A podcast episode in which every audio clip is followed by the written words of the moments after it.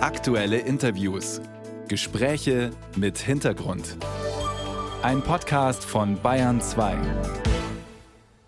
Die Iglu-Studie macht wieder einmal Schlagzeilen. Die aktuelle internationale Grundschulleseuntersuchung, kurz Iglu, zeigt nämlich erneut, dass es nicht gut läuft im deutschen Bildungssystem, dass wir schon Kindern im Grundschulalter viel zu oft nicht das Wissen vermitteln können, das sie einfach brauchen.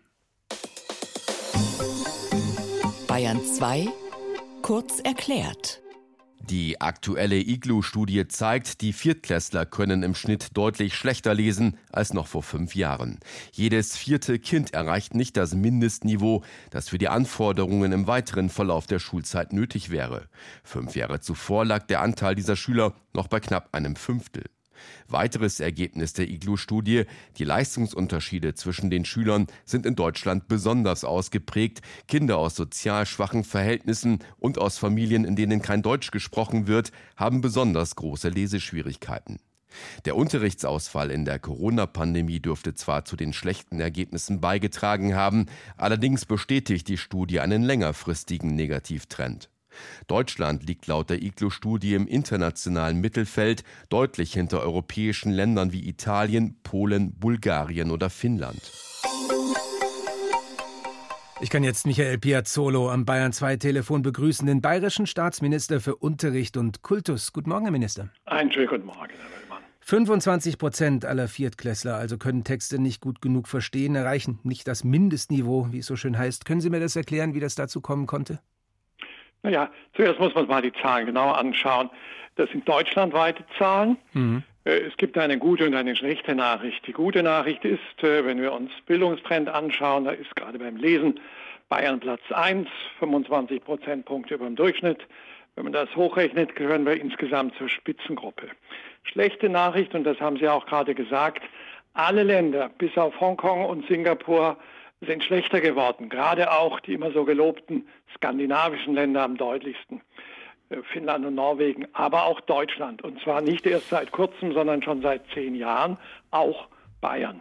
Und insofern liegt das sicherlich nicht am Schulsystem, äh, das ist ja unterschiedlich in den Ländern, sondern ist es ein strukturelles äh, Problem, hat auch was mit Migration zu tun, das haben Sie deutlich gemacht, hatte auch was zu tun, wie bildungsnah vielleicht das Elternhaus ist und da muss man ansetzen.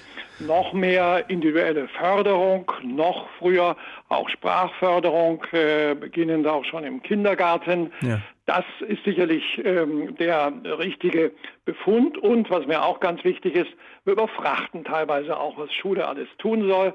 Äh, Medienkompetenz, Berufsorientierung äh, und viele, viele Projekte. Man muss sich auch vielleicht mehr auf die klassischen Dinge konzentrieren. Ja. Mathe, Rechnen, Lesen, Schreiben. Aber Herr Minister, da liegt ja nun an Ihnen, diese Präferenzen auch zu setzen. Sie sind ja der zuständige Minister und wir hören ja immer wieder, Bildung ist Ländersache. Ja. Und wir haben gerade auch festgestellt, selbst wenn es in Bayern besser ist, gut ist es bei uns auch nicht. Wir entlassen zu viele Grundschüler aus der Grundschule, die nicht gut genug lesen können. Also so ist es.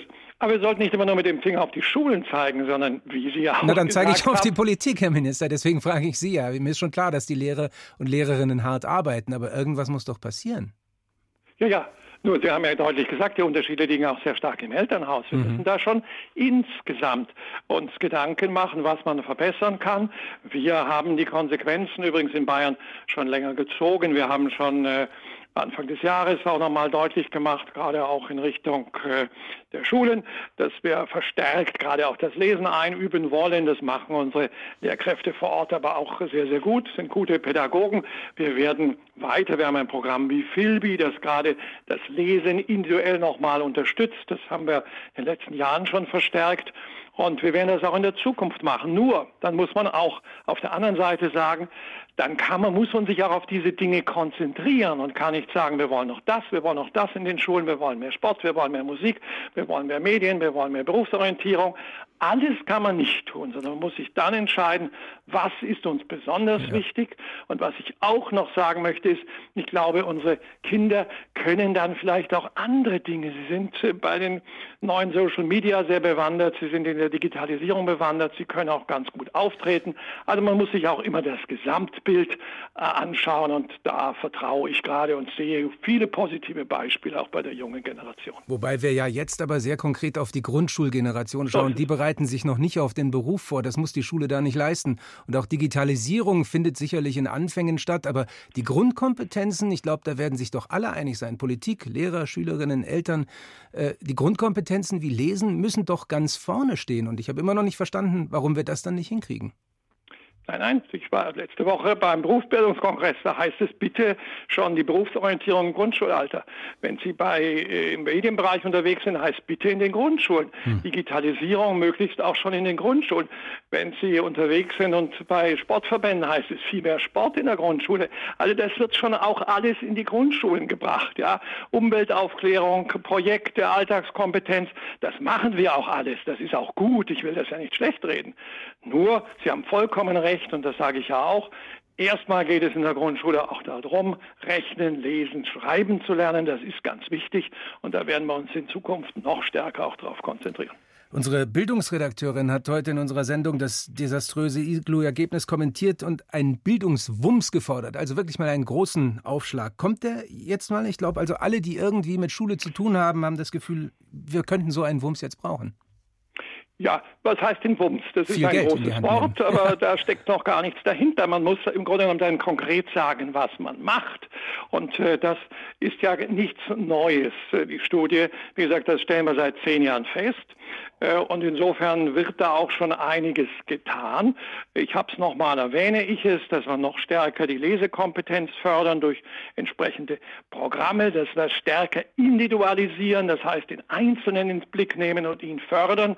Es gibt nämlich auf der anderen Seite, das hatten Sie vorher auch gesagt, sehr, sehr viele, die sehr gut sind, die auch schon gefördert werden, mhm. frühzeitig.